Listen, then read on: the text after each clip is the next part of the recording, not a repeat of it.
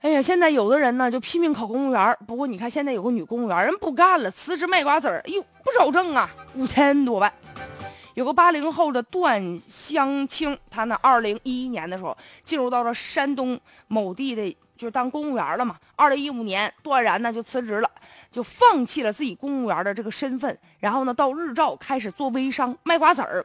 一年之后呢，这成绩让人确实很惊讶呀。他带着一千多个合作的小伙伴，四个月卖瓜子儿就卖了五千万呢，现在已经成为网红了。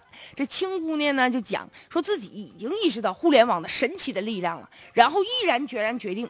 这适合自己的发展。他说：“光靠业余时间吧，我没有充足的时间能做好这个事儿。而且我既然认为我已经抓住机遇了，我干脆辞职，我也不给自己留后路了。”这姑娘这番话呢，确实也让人觉得挺牛啊，敢闯敢干呐！不到一年时间，她自己创造六个品牌，而且呢，你别说，她确实这个头脑啊。跟得上时代的脚步，他利用新媒体和电子商务给自己创造了机会。其实这么看来，就是他如果说当公务员，当然了，咱也不能说否认他当公务员一定干得不好。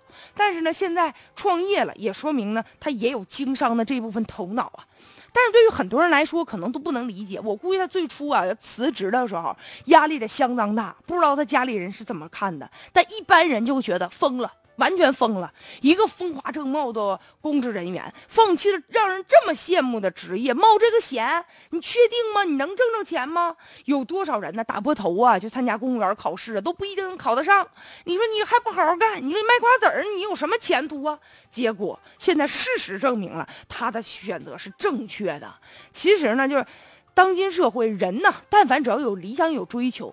我们是一个多元化的价值取向，不管干什么职业都是人的自由。而且我现在发现，真是三百六十行，行行出状元。但凡这一行你要钻，你要能干明白，每一行其实都有商机和前途啊。所以说，无论是这个公务员还是做微商，其实他都是社会的一份子。他从事的职业只不过就是分工不同而已。人呢，要做一份职业，一定要做自己喜欢的。就只要我们愿意去做去，他就会充满着热情。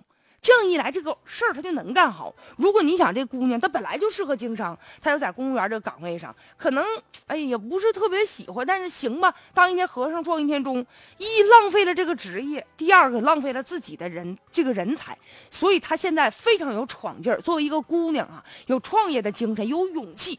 这个确实值得咱们年轻人学习和效仿。当然不是说让每个人都盲目去做微商，你掂量好自己这半斤八两，看看你自己到底行不行，坚定信念，就去做那些你自己喜欢的事情。